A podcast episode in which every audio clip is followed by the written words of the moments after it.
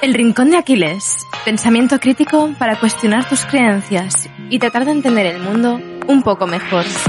Con David Valero y Sergio San Juan. Puedes conocerles mejor en elrincondeaquiles.com.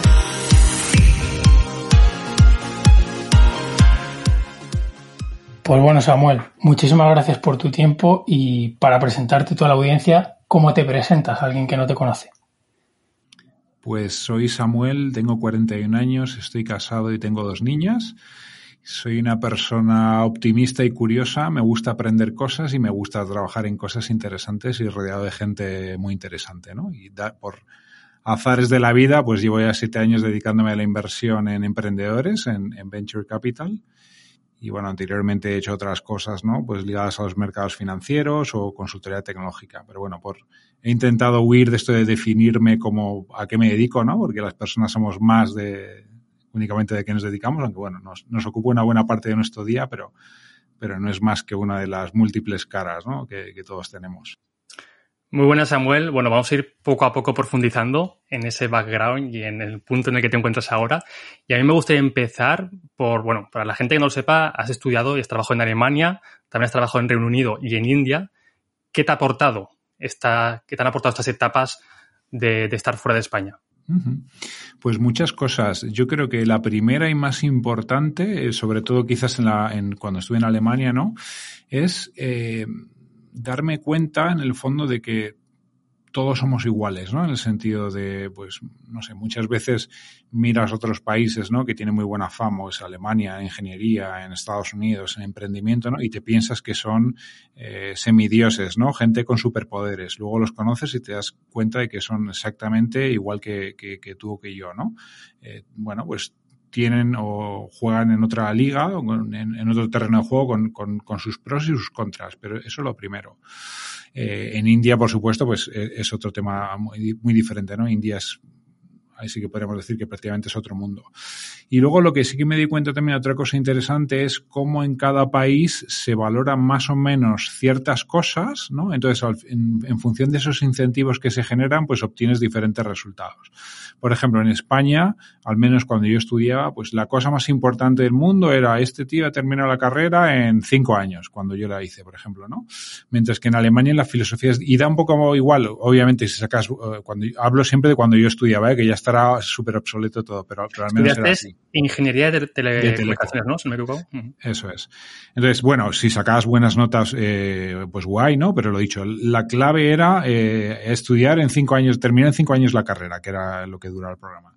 En Alemania es completamente diferente. Allí la gente se va de casa antes, eh, a lo mejor está 10 años estudiando la carrera porque lo compatibilizan con el trabajo, ¿no? Para, precisamente poder vivir de, independiente de sus padres. Y ahí lo importante es sacar matrículas de honor o sobresalientes, ¿sabes? Entonces la gente lo que va es, pues eso, hacen poquitas asignaturas por, por cuatrimestre y su objetivo es, eh, pues dominarlas, ¿no? Entonces, bueno, pues ya os digo, son, no tengo claro qué es mejor o qué es peor, pero está claro que la sociedad premia diferentes formas de, abordar ese problema, de cómo sacarte una carrera, ¿no? Y, luego pues tienes diferentes resultados. Entonces, un poco pues, resumiendo la, respuesta, cambiando un poco para las ramas, es eh, lo dicho, somos todos muchísimo más parecidos de lo que de lo que nos podríamos pensar. Sin embargo, luego la cultura de, cada país pues genera un sistema de incentivos que produce resultados diferentes. Y otra pregunta, Samuel, que te queríamos hacer es la parte del máster. Hay mucha gente que se, se, lo estará planteando. No el máster, perdón, eh, MBA. Y tú estudiaste en IS. Entonces quería lanzarte la pregunta de qué te aportó a ti y qué le dirías a alguien también que está dudando si entrar o no. A ver, es una pregunta que es complicada en el sentido que esa pregunta te la va a responder el Samuel que ya ha sido transformado por la experiencia esta de haberlo hecho, ¿no? Con lo cual no, tengo un test AB, ¿no? No tengo el Samuel que sí hizo el máster y el Samuel que no hizo el máster para poder responderte, ¿no? Pero bueno, yo creo que para la gente que tiene un trabajo muy especialista, que ha estado, pues, bueno, estos másters normalmente se hacen cuando estás relativamente al principio de tu carrera, ¿no? Entonces, si has estado con la cabeza muy enterrada en un área determinada, pues te va a permitir entender pues todas las diferentes áreas que componen o departamentos o funciones que, tiene una empresa, cómo interactúan entre ellas, ¿no? qué rol desempeñan y tal.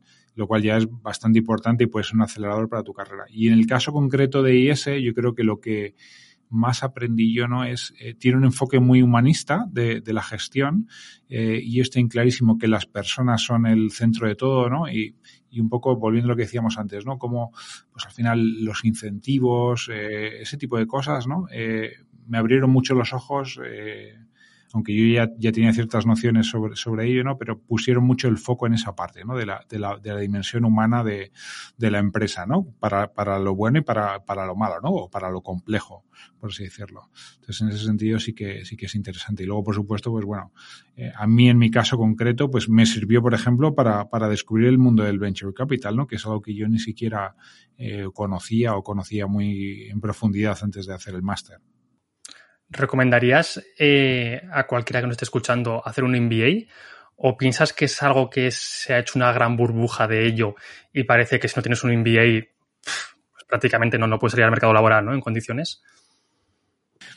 A ver, varias cosas ahí. Eh, una crítica que yo tengo hacia el programa del MBA en general, creo que son programas que se diseñaron para un mundo que poco a poco tiende a extinguirse, ¿no? Igual es un poco exagerado lo que digo, ¿no? Pero el MBA está, es un programa que está creado para formar mandos intermedios o directivos de multinacionales, por así decirlo. Entonces, si tu camino va por ahí, vas fenomenal. Luego, en sí, ya te digo, de la, de la, experiencia vas a aprender un montón. O sea, los profes, por ejemplo, en IES, la mayor parte de ellos, eh, hay algunos mejores y otros peores, pero yo diría que la media es altísima, ¿no? Yo recuerdo que cuando hice las primeras clases en IES dije, ah, esto es lo que es un buen profesor porque yo creo que no había tenido uno así de ese estilo eh, hasta entonces, ¿no? Entonces, la experiencia en sí es buenísima. Vas a conocer gente súper interesante. Vas a aprender, pues, en función del esfuerzo que tú le pongas, ¿no? Pero eh, también mucha gente va con la expectativa de que esto es algo mágico, ¿no? Que tú haces el MBA y después te van a poner alfombra roja y, y para nada, ¿no? Vivimos en un mundo en el cual, pues bueno, o sea, al final todo esto son herramientas que tú podrás utilizar para hacer mejor o peor tu trabajo, pero que no va a ser eh, ninguna receta mágica, ni ningún acelerador, ni, como he dicho, ninguna puerta mágica, ¿no? Que te va a poner en, entonces, si lo haces un poco con, con, esa mentalidad de yo entro aquí, lo hago como sea y esto me va a solucionar la vida, yo te diría que eso ya no funciona así. Si lo haces con la mentalidad de voy a aprender, disfrutar la experiencia, lo vas a hacer y luego ya que cada uno juzgue si es mejor o peor inversión, ¿no? Yo en mi caso hice el programa Executive, ¿vale? El que es part-time, ¿no? Eh, viernes para la tarde, sábados para la mañana, dos años es durísimo, ¿no? Porque tienes que seguir trabajando, tienes que atender a tu familia y tienes que hacer el máster, pero por otro lado te reduce mucho el coste de oportunidad de hacer el máster, ¿no? De, porque tú sigues eh, ingresando de tu trabajo, etcétera. En mi caso, pues el programa costaba, no me acuerdo bien, pero 65.000 euros, ¿no? Que es una barbaridad de dinero. Pero si lo piensas, si en el fondo lo que aprendas allí te sirve para hacer un saltito en tu carrera, yo creo que en realidad es una inversión que se amortiza muy deprisa, ¿no? Pese a que, dicho, ¿no? Cuesta mucho, obviamente, ganarlos y no digamos ahorrarlos, ¿no? Los, los 65.000 euros.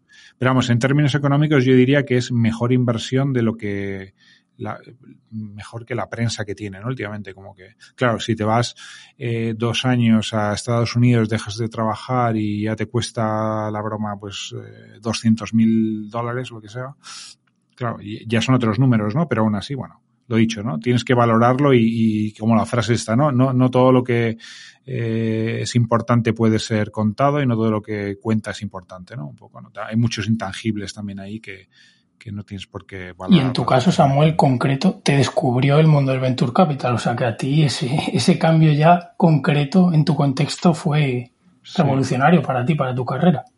Sí, la verdad que sí, 100%. Y de hecho sí que tener esa línea en mi currículum sí que me permitió dar el salto eh, a este sector. ¿no? Yo, yo venía de hacer trading de, de derivados de energía en Iberdrola y pues tuve la suerte de que alguien confió en mí para, para empezar a hacer venture y yo creo que tener el executive de IS pues sí que le dio cierta tranquilidad esta persona, Gonzalo Tracete de Faraday, ¿no? Que dijo, bueno, pues este chico debe saber algo al menos de, de, gestión empresarial, ¿no? Y cuando tenga que analizar una empresa, pues, pues los mínimos los tendrá, ¿no? Esa transición del suma cero a la suma positiva, ¿no? Total, total, total. De hecho, has nombrado Venture Capital, ahora lo ha dicho también Sergio, si no me equivoco, fundaste JMA Venture. ¿A qué se dedica, para los que somos un poco principiantes en este tema, a qué se dedica un fondo de inversión y qué te llevó a cofundarlo? Uh -huh. Pues lo que hacemos nosotros básicamente es invertir en las primeras etapas de, de compañías de base tecnológica, ¿vale? Y de base tecnológica es porque normalmente la, la, innovación siempre suele tener un componente de tecnología, ¿no? O sea, la tecnología para nosotros es, si quieres, más un medio que un fin en sí mismo, ¿no? Aunque hay compañías, eh, eh, o me explico un poco mejor, nosotros invertimos en compañías que eh, que hacen innovaciones más en modelos de negocio, por así decirlo. La tecnología se usa, pero, pero básicamente se trata de combinar piezas que están ya hechas, por así decirlo, mientras que en otros casos las compañías, eh, su, su modelo de negocio es desarrollar nueva tecnología. ¿vale? Eh, pero básicamente lo dicho es, nosotros eh, lo que hacemos es tomar participaciones minoritarias de en torno al entre un 10 y un 20%, más hacia el 10 en el mercado que estamos hoy en día, eh, pues eso, en compañías que están arrancando, ¿no? A veces, eh, y en la etapa que nosotros invertimos, pues puede ir eh, desde que la compañía tiene un producto lanzado y a lo mejor pues tiene seis meses, un, un año tiene este producto y tiene unas métricas que se pueden mirar.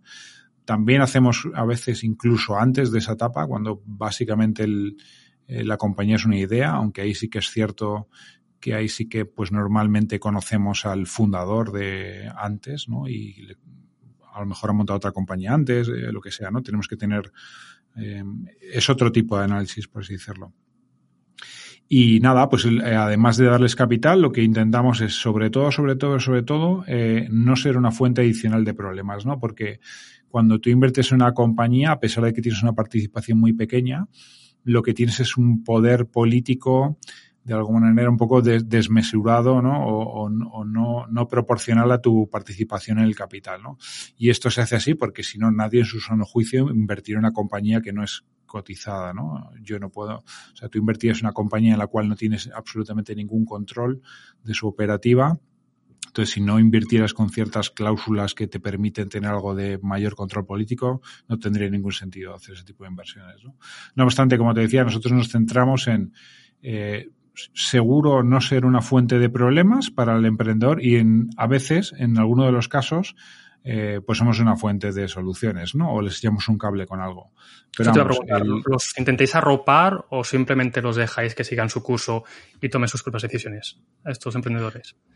Eh, un poco al gusto del consumidor, ¿no? Como ya decía, hay ciertas cosas muy estratégicas que por necesidad nos tienen que consultar.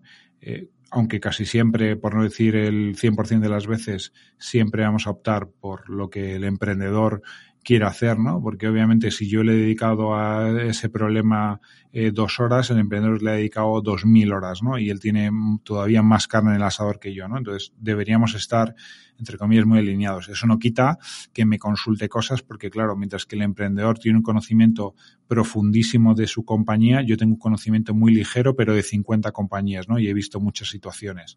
Entonces, le puedo ayudar a evitar errores o le puedo hacer preguntas un poco que le reten su forma de pensar, ¿no? Para intentar ver si está razonando adecuadamente. Eh, le puedo contar experiencias de otras compañías, cómo abordaron un problema similar, ¿no? qué, qué, qué modelos mentales utilizaron, qué, qué proceso de decisión tomaron ese tipo de cosas, ¿no? Y luego ya cosas más tácticas, si quieres, de cómo creamos un plan de stock options, cómo, no sé, ese tipo de cosas, ¿no? Que hemos visto muchas veces y en las cuales podemos ayudarles bastante. ¿Hasta qué punto es importante el equipo que forma esa empresa? Porque yo, por ejemplo, me, me encuentro muy a menudo eh, gente, ¿no? Con, intentando buscar ese modelo de negocio ideal, pero no se dan cuenta de que, al menos bajo mi experiencia, ¿no? Y mi visión, el equipo está por encima de todo. igual que el producto y el servicio sea lo mejor, si el equipo no acompaña, y el equipo y la actitud, eh, pues todo lo demás es un castillo que se puede derrumbar en cualquier momento. ¿Qué importancia le dais a la hora de decir sí o no al equipo ya no solo al fundador, sino a toda la pirámide en esta decisión. Como tú bien decías, ¿no? En una compañía que está en las etapas iniciales, está claro que todo va a cambiar, el mercado va a cambiar, el producto va a cambiar. Lo único que no que va a permanecer constante es el equipo, ¿no? Y su capacidad para ir aprendiendo muy deprisa, ejecutando muy deprisa y tomando las decisiones oportunas, ¿no? Entonces, en ese sentido es absolutamente fundamental. Nosotros nos centramos nuestro análisis sobre todo en el equipo fundador, ¿no? Y antes eh, también en, en, en los eh, otros roles clave, ¿no? Lo que pasa ahora un poco con el tema del COVID, que es un poco más difícil, o, o, era hasta ahora, ¿no? Pues ya no lo hacemos tanto, ¿no? Pero, pero antes sí que siempre, siempre, siempre antes de invertir en una compañía, pues hacíamos una visita a las oficinas y montábamos un día reuniéndonos con todas las personas clave, pues un poco intentando pues ver cuál es la cultura que hay en la empresa, cómo se toman decisiones, si la gente realmente está alineada con la visión, ese tipo de cosas. Pero vamos, eh, respondiendo a tu pregunta es, eh, es que es un cliché, pero es la verdad, ¿no? Cuanto más temprano inviertes en una compañía, más fundamental es en el equipo. En una compañía ya que es súper madura, etcétera, etcétera, sigue siendo súper importante, ¿no? Incluso en las compañías cotizadas se dice, y no es que se diga, ¿no? Es que se puede comprobar eh, numéricamente, ¿no? Que probablemente las compañías que están lideradas por los fundadores eh, funcionan mejor. Pero vamos, eh, es que en las etapas iniciales es la clave de todo, ¿no?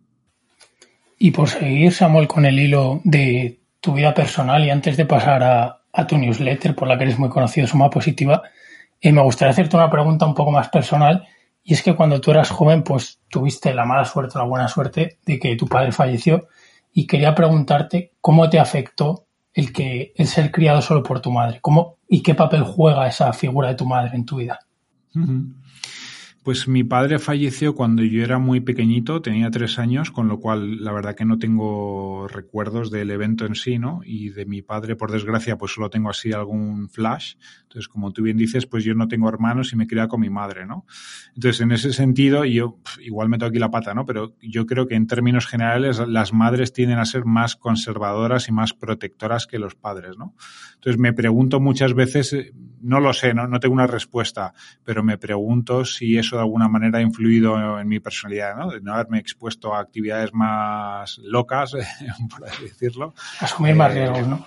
Sí, aunque luego, sin embargo, me dedico a algo que tiene, que está muy relacionado con el riesgo, ¿no? Entonces, la verdad que no sé, es un poco lo mismo que decíamos al principio, ¿no? No, no puedo hacer el test AB, no, no, sé cuál es el Samuel que se ha criado con sus dos padres y cuál es el Samuel que se ha criado solo con, con su madre, pero bueno, he tenido la suerte, la verdad, que mi madre pues obviamente lo, ha dado todo por mí, ¿no? Me, ha puesto a mí por delante de cualquier otra consideración y siempre me ha apoyado y siempre lo sigue haciendo y para mí obviamente pues eh, un poco supongo que para todo el mundo, ¿eh? pero cuando mm, percibo que mi madre no está muy conforme con alguna cosa que he hecho, con alguna decisión que he tomado, ¿no? Pues eso te genera ahí un, un resquemor interno bastante importante, ¿no? Aunque obviamente pues tengo ya 41 años y tomo mis propias decisiones, ¿no? Pero aún así la influencia que ejercen las, las madres yo creo que es eh, brutal, ¿no? De manera más o menos consciente siempre intentamos agradar, ¿no? A, los padres. 100%. Y lo he dicho, cuando haces algo y percibes que estás desagradando, te genera un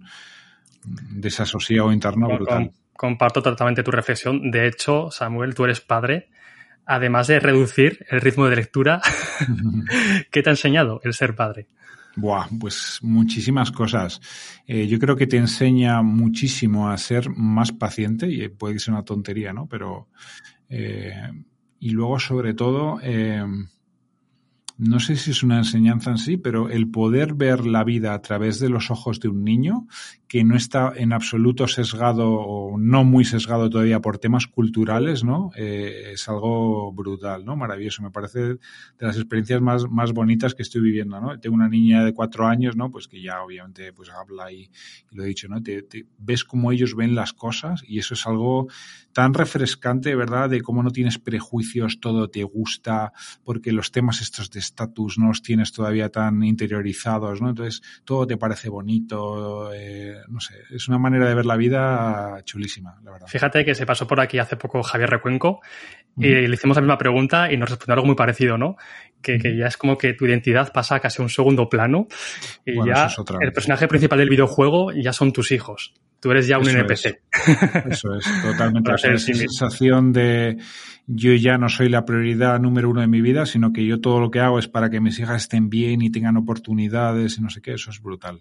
Eso no lo, o sea, es un amor muy diferente el que tienes por un hijo, el que puedes tener por una pareja, por un padre, es, es completamente diferente, ¿no? Se ve que la genética ahí nos ha programado muy, muy bien para, para cuidar al, al gen, ¿no? a la siguiente generación de, nuestros genes. Y ya para cerrar esta parte personal, sería un delito no hablar de tu newsletter de suma positiva. Eh, por lo que hemos oído en otras entrevistas, ya coqueteaste con el formato newsletter antes pero queríamos preguntarte un poco qué te lleva a empezar Suma Positiva. Sí, pues es un poco lo que decías, ¿no? Yo empecé un poco eh, en JM haciendo la newsletter del fondo, que por cierto hemos relanzado esta semana, eh, pues haciendo una especie de selección de artículos de, oye, estos son los 5 o 10 artículos que más me han gustado esta semana y yo hacía un pequeño resumen, un pequeño comentario, etcétera. Y eso empezó a coger mucha atracción y gustó mucho y tal. Pero llegaba un poco del tiempo, pues me cansé de ese formato, ¿no? Pero tenía ahí ese gusanillo, entonces un verano, pues ya sabes, cuando deberías estar descansando, la cabeza solo está pensando en el siguiente proyecto a hacer y como tenía ese gusanillo dentro, pues, pues decidí salir con suma positiva, ¿no? Que era, pues empecé un poco casi coqueteando con ese formato, pero como que destacando mucho un artículo y escribiendo algo mucho más sobre él y poco a poco pues se fue transformando en lo que es a día de hoy, ¿no? Que es un texto libre cada semana en el cual pues hablo de algo que he aprendido, de pues una reseña de un libro, lo, depende, ¿no? De, y también empecé muy vinculado al, a, como no puede ser otra forma, ¿no? Al tema del emprendimiento, de la empresa, de la estrategia, etcétera. Luego ya vi que la gente me aceptaba cuando les contaba cualquier otra de mis locuras, ¿no? De pues temas de salud, de fitness, de cualquier cosa. Y bueno, pues ahora se ha convertido un poco de cajón desastre, ¿no? De, de, de un volcado de lo dicho, ¿no? De lo que voy aprendiendo, ya sea de este área empresarial tal o más de, de otras áreas, ¿no? De mejora personal o como quieras verlo. De hecho, Samuel, el nombre esconde un concepto precioso, los juegos de suma positiva versus los juegos de suma cero. ¿Puedes explicarnos este concepto? Sí, es muy sencillo. Pues básicamente en teoría de juegos, ¿no? Y, teoría de juegos no deja de ser una abstracción, ¿no? De, de, de, las actividades que hacemos en nuestro día a día.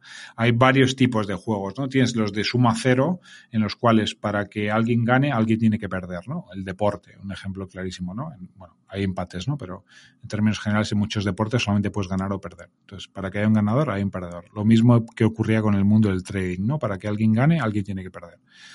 Eh, hay juegos incluso de suma negativa, ¿no? En los que todos salen perdiendo. Por ejemplo, las guerras, normalmente, ¿no? Es el ejemplo que se suele poner. Y los juegos de suma positiva son aquellos en los que a través normalmente de la colaboración ambas partes ganan, ¿no? Es un poco el win-win que, que, se suele decir también, ¿no? Entonces, eh, pues yo creo que el ser humano ha llegado a donde está porque somos especialmente buenos colaborando ¿no? y participando en juegos de, suma positiva.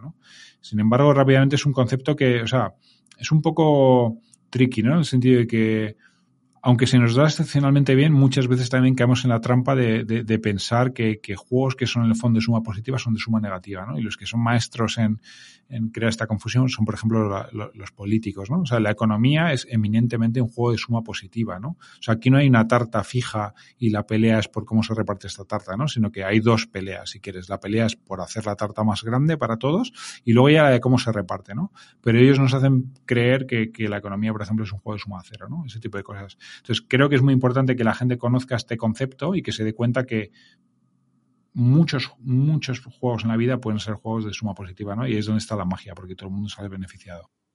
Antes, antes de pasar a la siguiente pregunta y dejar a Sergio, has nombrado ya dos veces el concepto trading. ¿Qué es el trading realmente? Si nos lo puedes explicar en dos, tres frases para que al menos tengamos ese, ese concepto claro y por qué no tiene el concepto de suma positiva. Sí, a ver, el trading básicamente es hacer operaciones normalmente en mercados financieros con un horizonte temporal muy corto. O sea, compras algo para venderlo, ¿no? Y, lo único que quieres hacer es eh, beneficiarte de, la revalorización de, ese activo en un periodo muy corto. Mientras que la inversión son, conceptos más difusos, más difusos de lo que parece, ¿eh? pero en cualquier caso la inversión eh, normalmente es lo mismo, es tomar una posición en un mercado financiero, pero normalmente tu horizonte temporal es mucho más largo y lo has hecho, pues, eh, normalmente basándote más en los fundamentales de esa inversión, ¿no? Si fuera una empresa, no, no solamente se puede invertir en empresas, ¿no? Pero en empresas se puede entender mejor, ¿no? Pues tú crees que ese negocio, que esa compañía, eh, sus ingresos van a crecer y sus márgenes van a crecer y es, tiene una posición muy defensible respecto a los compradores, etcétera. Entonces, tú crees que el precio de ahora no refleja todo lo bueno que le va a ocurrir a esa empresa, entonces la compras, ¿no? Y la mantienes en tu cartera mucho tiempo. Mientras que el trading, pues ya te digo, ¿no? Pues llevándolo al extremo, que es el trading de alta frecuencia, ¿no? Que es el, que hacen las máquinas, pues básicamente lo que intentan es hacer beneficiarse de los movimientos que hay que se producen en el mercado continuamente, ¿no? Entonces tú compras una posición y la vendes instantáneamente, intentas eh, aprovecharte de esa revalorización, pero sin haber hecho ese análisis más, más fundamental, ¿no? O sea, es una explicación un poco... Entonces, eh, en el trading, básicamente, tú lo que quieres hacer es, eh, lo dicho, ¿no? Como siempre hay alguien que compra alguien que vende, pues para que uno, para que alguien se vea beneficiado de una operación, alguien tiene que salir perdiendo de esa operación. Vale, y volviendo al tema de suma positiva, has comentado que ya, o sea, en cada edición tratas a fondo una, uno de los temas que te gusten, de los que estés aprendiendo. Y quería preguntarte un poco de forma egoísta también, porque yo le doy mucha importancia a escribir. ¿Qué te aporta a ti el escribir cada semana de un tema?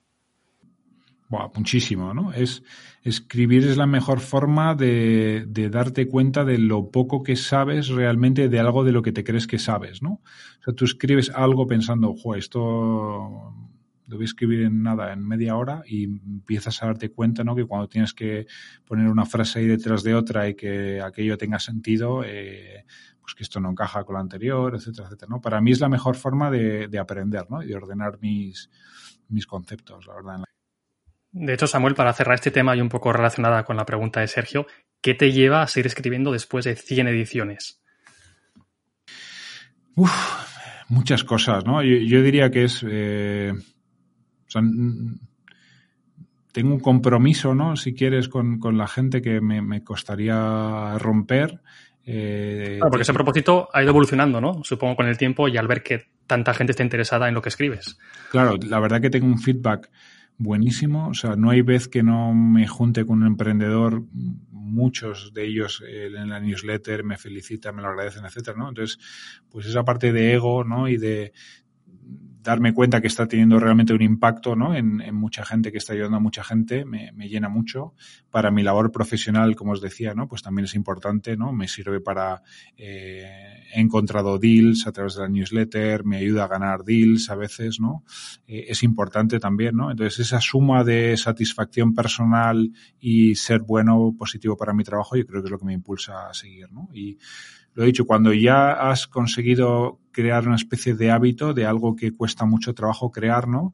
Eh, me da mucha pena romper esa inercia de alguna forma, ¿no? Y eso que también necesito de vez en cuando tomarme un respiro, ¿eh? Porque es, es un esfuerzo. Todos los que creamos ¿Cuánto, contenido. ¿Cuánto tiempo te lleva, más o menos, a escribir una. Depende, depende de de la edición, ¿no? Pero, pero sí que puede ser, claro, sin, todo esto, por supuesto, sin contar el tiempo de documentación, ¿no? De leer, de lo que sea. Pero escribirla, yo diría que cuatro o seis horas mínimo. Mínimo, mínimo. Y se ve reflejado, ¿eh? El, el trabajo. Enhorabuena. Gracias. Y ahora ya, si os parece, vamos a entrar en el mundo de la inversión, algunos temas sobre todo que creo que son extrapolables de la inversión al resto, que se puede aprender. Y el primer tema yo creo que es eh, la gestión emocional, ¿no? O sea, a la hora de invertir, las emociones ahí juegan un papel crucial. Y posiblemente la pregunta que te vamos a lanzar, Samuel, eh, podríamos estar un podcast entero solo respondiendo a esta pregunta, pero bueno, si puedes decirnos un poco cómo afectan las emociones en el mundo de la inversión. Pues es brutal, ¿no? Como tú bien dices, creo que hay una frase de Warren Buffett, no sé cómo es exactamente, ¿no? Pero básicamente dice que si tienes un coeficiente intelectual muy alto, eh, te sobran todos esos puntos, ¿no? Y deberías tener un coeficiente emocional mucho más alto, ¿no? Porque esto, en nuestro caso, eh, de todas formas, al invertir en mercados privados, es decir, en compañías que no cotizan, quieras que no, tienes ciertamente amortiguado ese tema, porque yo no veo fluctuar el precio de mis compañías día a día y no puedo vender mi, mi participación ¿no? en ellas, que es lo que creo que, es más difícil, ¿no? La gente que invierte en mercados públicos, o bueno, cuando nosotros hacemos cosas en cripto, por ejemplo, pues ahí sí que es más difícil esa gestión emocional, ¿no? De ver que el precio sube y mañana baja y... Las criptos son una montaña rusa. Total, total. Es un entrenamiento también brutal, ¿no? Cuando aguantas varias veces que tu portfolio baje un 50% y aún así sigues con convicción holdeando, ¿no? Exacto. En nuestro caso estamos un poquito aislados de eso. Sin embargo, también las emociones juegan un papel importante, ¿no? Que es cuando eh, conoces un equipo emprendedor y te empiezas a enamorar del equipo, ¿no? Y ya un poco eh, empiezas a no sé cómo decirlo, tenemos que tener un sano escepticismo, ¿no? Con todo, con todo lo que nos cuenta, entre comillas, la, la, labor del emprendedor cuando habla con nosotros es enamorarnos, entre comillas, y nosotros es dejarnos enamorar también, pero luego verificar, validar y formar nuestra propia opinión, ¿no? De lo que nos cuenta. Entonces, muchas veces las, las emociones en ese caso juegan también un, un papel importante. Yo siempre lo digo, lo digo mucho, ¿no? Que yo entro en una reunión con un emprendedor y a los 10 minutos mi, mi tendencia es allá haber decidido mentalmente si quiero invertir o no y luego el resto del proceso es un poco sesgo de confirmación, tanto en lo positivo como en lo negativo, ¿no? Entonces, muchas veces hay que tener cuidado con eso, ¿no? Y, no dejar que te afecte de esa forma, ¿no? Intentar luego ir bajar un poco más a los hechos o tener en cuenta otras opiniones para, para no dejarte influenciar tanto por, por eso. Pero vamos, el hecho de que las primeras impresiones cuentan es eh, brutal, ¿no?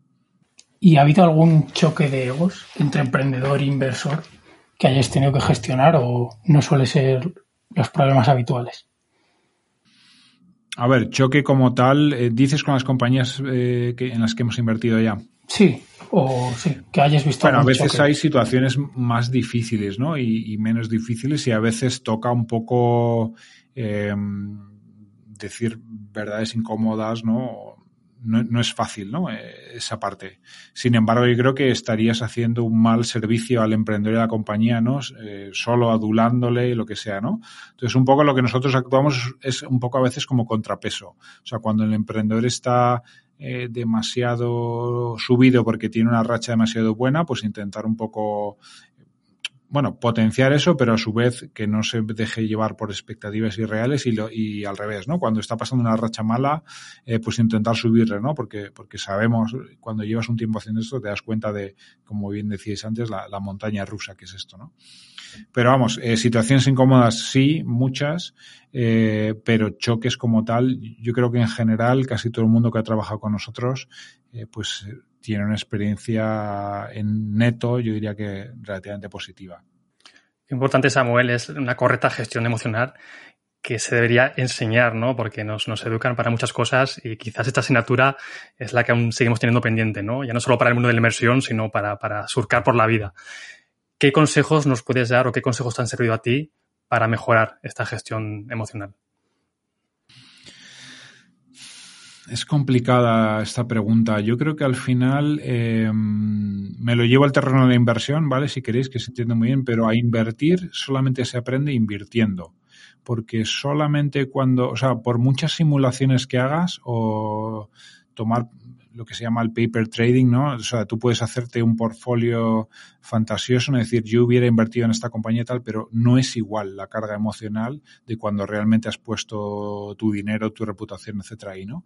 Entonces, por eso este trabajo es tan importante la, experiencia, ¿no? Para ir poco a poco desarrollando ese músculo, ¿no? Y el problema que tenemos nosotros es que el feedback, ¿no? De las decisiones es tan largo, ¿no? Que, es difícil ir calibrando un poco tu, tu modelo, ¿no? Pero vamos, en cualquier caso, es súper importante haberte enfrentado a muchísimas eh, situaciones diferentes que te provoquen diferentes respuestas emocionales y tú ahí ir un poco viendo, ¿no? Eh, y modulándote. Pero un poco no, me recuerda, ¿no? A la gente que lee muchísimo, pero no pone en práctica nada lo que lee, ¿no? Al final da igual no. que hayas leído mil libros, que si sigues siendo la misma persona y no pones nada en práctica, ni lo experimentas en tus propias carnes, pues bueno, al final ese conocimiento es vacío, ¿no? Es como un coche sin gasolina. Tienes un 100%. cochazo, pero no puedes eh, correr con él. Es un poco incluso lo dice el propio Kahneman, ¿no? Cuando habla de los sesgos cognitivos y demás, que está fenomenal entenderlos, pero aunque tú los entiendas, eso no, no quita que los vayas a cometer, ¿no? Puedes estar un poco más alerta y darte cuenta de cuando estás cayendo en uno de ellos, pero, pero es que están en nuestro hardware, ¿no? Es que, es que ni siquiera están en el software, es que lo tenemos codificado en el hardware, ¿no? Con lo cual es súper difícil eh, escapar de ello. Y esto de hecho, el propio igual, ¿no? Kahneman no que le menciona. Todo lo mismo, perdón.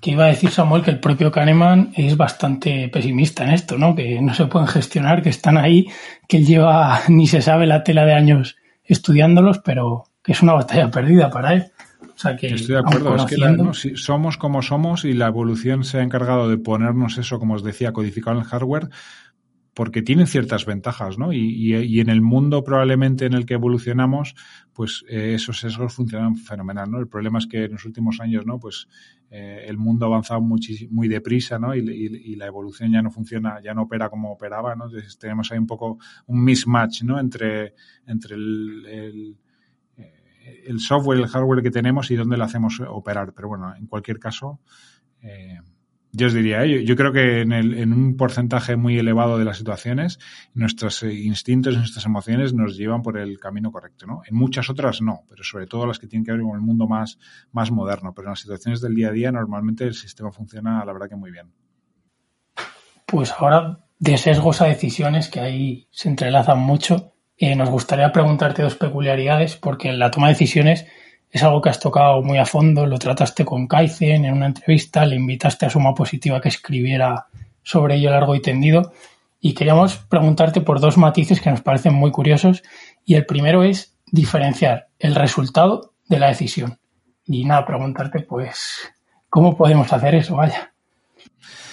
Sí, a ver, eh, la teoría, ¿no? Te dice que hay buenas y malas decisiones y buenos y malos resultados, ¿no? Y una buena decisión te puede conducir a un mal resultado, porque cuando hay incertidumbre, pues luego, ¿no? La, la suerte juega su papel y al contrario, ¿no? Una mala decisión te puede llevar a, un buen resultado. Entonces, lo importante, tú lo que puedes trabajar obviamente es en tu proceso de decisión y en intentar tomar muchas decisiones buenas, porque la otra parte es está fuera de tu control, ¿no? No deberías preocuparte por ella. Eso es lo que quiere decir. Sin embargo, fíjate, el otro día precisamente con, con Jaime Kaizen en Twitter discutía con él que esto está fenomenal, pero yo al final lo que quiero es tener buenos resultados, ¿no? Porque fijaos, eh, una curiosidad, todo este tema del análisis de decisiones normalmente lo hace la gente eh, que viene del mundo de los juegos de azar, del póker, etcétera. Son como entornos muy perfectos en los cuales las decisiones normalmente son independientes unas de otras, ¿vale? Y tienen un feedback muy rápido.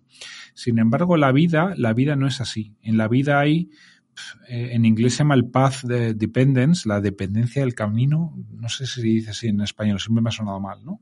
Pero el tema es que tú en la vida, si tú, por ejemplo, en mi mundo, ¿no? Si yo, mm, por suerte pura, mañana invierto en una compañía que se convierte en el siguiente Facebook.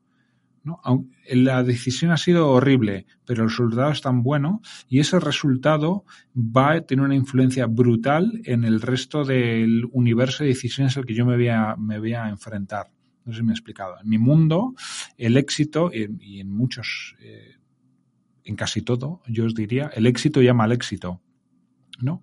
Entonces, creo que esa gente que habla de eh, el proceso de decisión y el resultado no es importante, o sea, estoy de acuerdo en la teoría, pero en la práctica tú lo que quieres es eh, tener buenos resultados, ¿no? Porque sí, está fenomenal ser el mejor decisor del mundo, pero si eso no te lleva a nada, no sé, eh, perdonad, ¿eh? es un poco ida de olla, pero, pero creo que es importante, ¿eh? porque lo que os decía sí que es importante, porque la gente que habla mucho esto de toma de decisiones, lo he dicho, ¿no? Siempre, si lo pensáis, se basa mucho en juegos de azar, en juegos de cartas, etcétera, ¿no? Donde realmente hay mucha independencia entre una decisión y, la anterior o las siguientes, pero la vida no es así. En la vida todas las decisiones que tú tomas, muchas de ellas se van a ver influidas por el resultado de decisiones que tomaste antes, ya fueran buenas o malas. Pero el resultado de lo anterior te cambia el universo de decisiones que tú vas a tomar en el futuro. Esto me, esto me recuerda un poco a la filosofía de falla mucho, falla rápido, que está bien, ¿no? Que igual una de cada diez aciertas, pero si cuando has acertado no sabes replicarlo, porque realmente no sabes por qué has acertado, qué decisiones te han llevado a acertar, pues estás igual, ¿no? Realmente estás igual de perdido, ¿no? Que también es importante saber qué decisiones tomas de manera consciente y si te han llevado al éxito, por qué, ¿no? Tanto para replicarlo como para escalarlo. Que mucha gente llega a ese éxito, pero no sabe cómo replicarlo, porque no saben cómo ha llegado, ¿no? Porque pues, ha habido muchos más factores, como la suerte, como el entorno, como el contexto actual, etcétera. Claro, es que fíjate, el éxito, ¿no? Eh, tiene sobre todo lo que yo diría, está plagado del, del sesgo del superviviente, ¿no? O sea, que tú hayas llegado al éxito haciendo ciertas cosas no quiere decir que muchas otras personas haciendo exactamente las mismas cosas. Vayan a llegar al mismo punto. Exactamente, ¿no? Porque ha habido muchos factores ahí que, que, que han producido ese resultado, eh, entre comillas, ¿no? Sin embargo, yo creo que al contrario sí que funciona más, un poco aplicando la, vía negativa esta, ¿no? Que dice Mangar, ¿no? Sí que eh, puedes predecir que ciertas acciones te van a llevar al fracaso. O sea, eso es mucho más predecible que que ciertas acciones te vayan a llevar al éxito. Me, parece a mí, ¿eh? igual estoy equivocado, pero es mi, impresión. La segunda pregunta que te queremos hacer sobre la toma de decisiones es una verdad que igual para algunos es un poco incómoda. ¿Por qué no es la mejor idea tomar decisiones por consenso? Eh, en mi mundo, ¿vale? Lo importante no es pensar qué puede salir mal, sino qué puede salir bien. O sea, nosotros invertimos en un montón de compañías sabiendo que buena parte de ellas van a fracasar y lo importante es que las que vayan muy bien vayan espectacularmente bien, ¿no? Y lo que hacen estas compañías, como os decía, es, por definición, es algo que es no obvio, no intuitivo. Si algo fuese obvio e intuitivo, ya habría una gran empresa haciéndolo a día de hoy, ¿no? Entonces, los comités eh, tienden a tomar decisiones que son conservadoras. O sea, porque, eh, lo dicho, ¿no? Si algo fuese una decisión que es obviamente buena, alguien ya lo hubiera tomado antes. Entonces, a la hora de arriesgar, es muy importante que haya alguien que lo vea muy claro, pero no necesariamente lo tiene que ver todo el mundo. Si todo el mundo lo viese muy claro, es que tiende a ser está en el terreno de lo más obvio, ¿no? Y si quiere ser más contrarian, por así decirlo, tiene que haber alguien que lo entienda, o bueno, puede haber varios, ¿no? Pero no necesariamente todo el mundo lo tiene que ver. Lo importante es que haya uno o varios miembros del equipo que lo crean muy fuerte. ¿Qué alternativa tenéis vosotros em, al consenso en vuestra toma de decisiones? Bueno, tenemos, eh, normalmente aprobamos las inversiones por, a veces las, las hacemos Tenéis estos cromos de los que hablaba Rey Dalio con las estrellitas y cada uno tiene pues más potestad según el tema a decidir. No llegamos a ese extremo, pero lo que sí que tenemos es eh, un comodín por, ¿no? En el sentido de que si yo estoy emperrado a hacer una compañía, y cuando digo yo, eh, lo mismo aplica a la persona más junior del equipo, ¿eh? Si esa persona tiene clarísimo que hay una operación que tenemos que hacer, y no es una cosa que se sabe absolutamente de los rangos, ¿no? De importes a invertir, etcétera, si esa persona está completamente segura que, o convencida de que, quiere hacer esa inversión, aunque yo no la vea, la vamos a hacer. ¿Vale? ¿Y cuáles son los incentivos en el caso de que salga mal? Bueno, aquí no hay. Em, para bien y para mal, una vez que hacemos la inversión, es eh, JME ha invertido en esta compañía, no es esta persona ha invertido en esta compañía, ¿no? Y nunca hay nada del te lo dije. No, y hacéis responsables total de, la inversión y no hay reproches, ¿no? No, en absoluto. ¿no? Y luego, en nuestro caso en concreto también, volviendo a lo que comentábamos antes de la importancia del equipo, normalmente la persona que ha estado analizando una compañía es la que más horas ha pasado hablando con los emprendedores y con el equipo. Entonces, de ahí se extrae toda una serie de intangibles e información que es complicadísimo de transmitir a los demás. Entonces, como en ese proceso de compartir con los demás eh, la oportunidad de inversión se pierde muchísima información, que es además la más valiosa, es por eso que tienes que tener la confianza total de que si esa persona ha visto algo especial en ese equipo, en lo que están haciendo, se puede hacer esa inversión, ¿no? Aunque yo no lo vea. Porque mi opinión no está tan cualificada como la suya para juzgar ese equipo porque no he pasado tanto tiempo.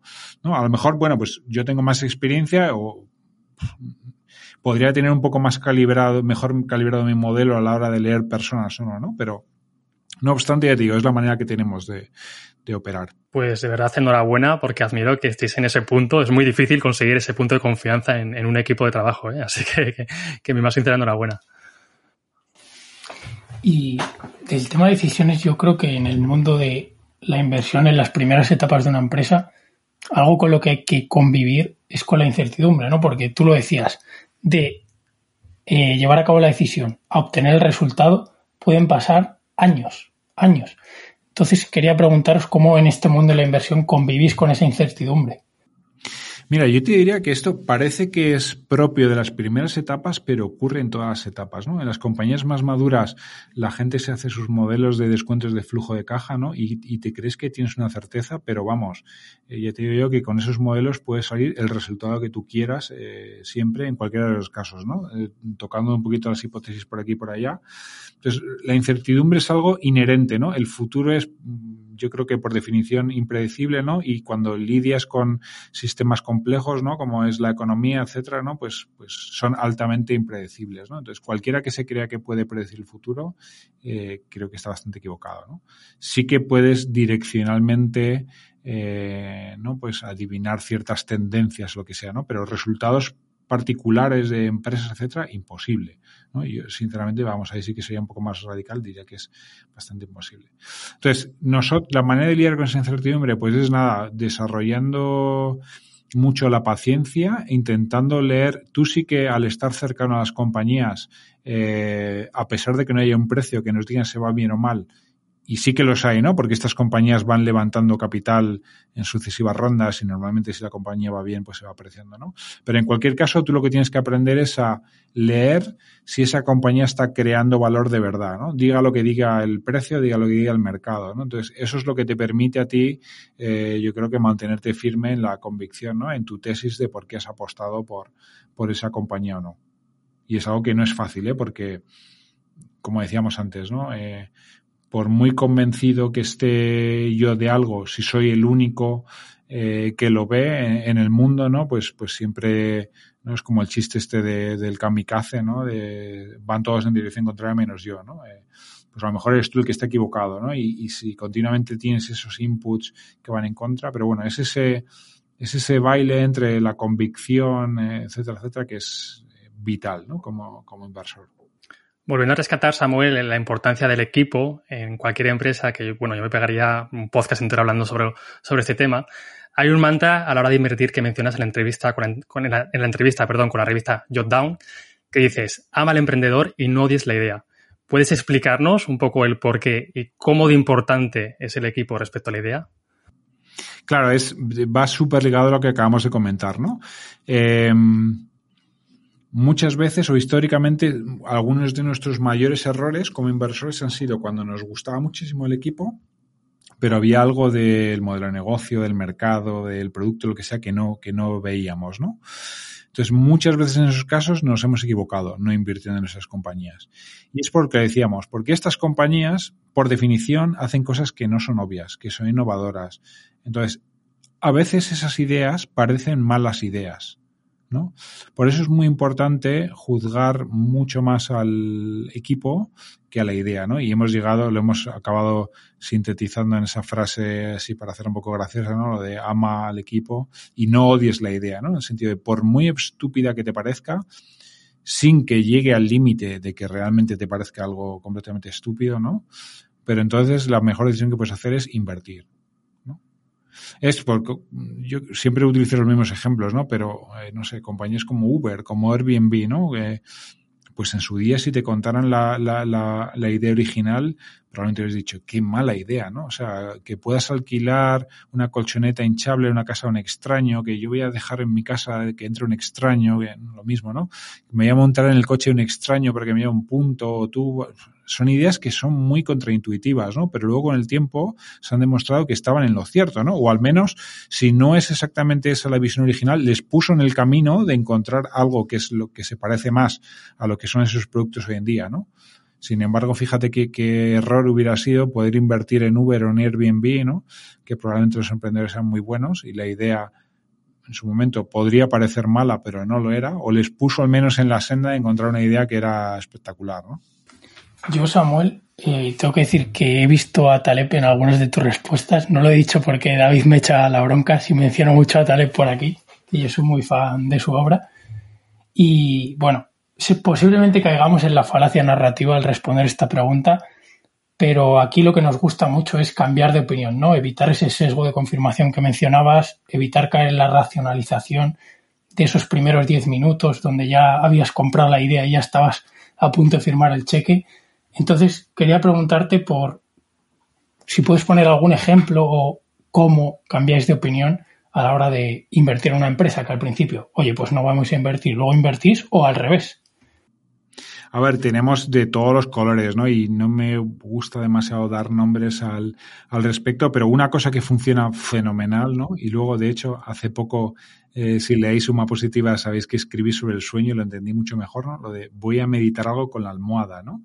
Es una fórmula fantástica de cuando sales súper caliente de una reunión o en ese momento si tuvieras la chequera, hubieras, eh, ¿no? Metafóricamente escrito el cheque y se lo hubieras dado, muchas veces dejas reposar la idea, ¿no? Y te das cuenta como empiezas a ver cosas que, que en ese momento no, no, habías visto, ¿no? Como empiezan a encajar en tu cabeza las piezas de otra manera, ¿no? Porque realmente tu cerebro lo está integrando con todo tu conocimiento previo, con todos tus, estos modelos mentales, ¿no? Entonces, eso es fundamental a la hora de... Eh, de ir de, de, más a menos, si quieres, ¿no? Y a la inversa también nos ha pasado, de, pues vamos a invertir en, o hemos invertido en una compañía que no está anunciada todavía, ¿no? Que pasamos en la primera eh, ronda, nos gustaba mucho, pero había ciertas cosas que nos hacían creer que el modelo no era nada atractivo, sin embargo ha pasado el tiempo y mira, vamos a comer, vamos a pagar nuestro error inicial, ¿no? Pues entrando ahora en una valoración mucho más cara, ¿no? Pero nos han demostrado con hechos que las hipótesis que ellos tenían eran las verdaderas y que nosotros pensamos que eran falsas, ¿no? Entonces, en ese sentido hay que ser muy, muy humilde y dejar que la, que la verdad siempre hable, pero lo dicho, ¿no? Es, es muy, muy tricky en este negocio porque no todo siempre, bueno, en este y en todos, ¿no? No todo siempre es una línea hacia la derecha y hacia arriba. Entre medias hay muchas eh, subidas y bajadas y hay que tener una convicción muy clara para que a la mínima, al mínimo contratiempo no se te desmonte tu, tesis de inversión, lo que sea, ¿no? Y hay veces hay que tomar decisiones valientes y cuando nadie más que tú está viendo algo, tú lo ves muy claro, seguir apostando por, por esa compañía, ¿no? Samuel, para ir cerrando, en este podcast a Sergio y a mí nos encanta desmentir creencias populares. ¿Hay algunos prejuicios en el mundo de la inversión que te gustaría desmentir? Sí, muchos, ¿no? Eh, eh, por ejemplo, la gente se piensa que nuestro trabajo es analizar números, ¿no? Estar con el Excel para arriba o para abajo, ¿no? Y yo os diría que eso es eh, se hace, ¿no? Pero es una parte ínfima del trabajo. Nosotros somos mucho más scouts de talento que jockeys del Excel, ¿no? Como se puede pensar la gente.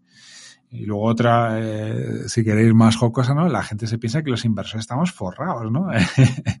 y vamos, nada más lejos de, la realidad. Somos aquí obreros de, de, la chequera, no sé cómo llamarlo, pero vamos, eh, nada que ver.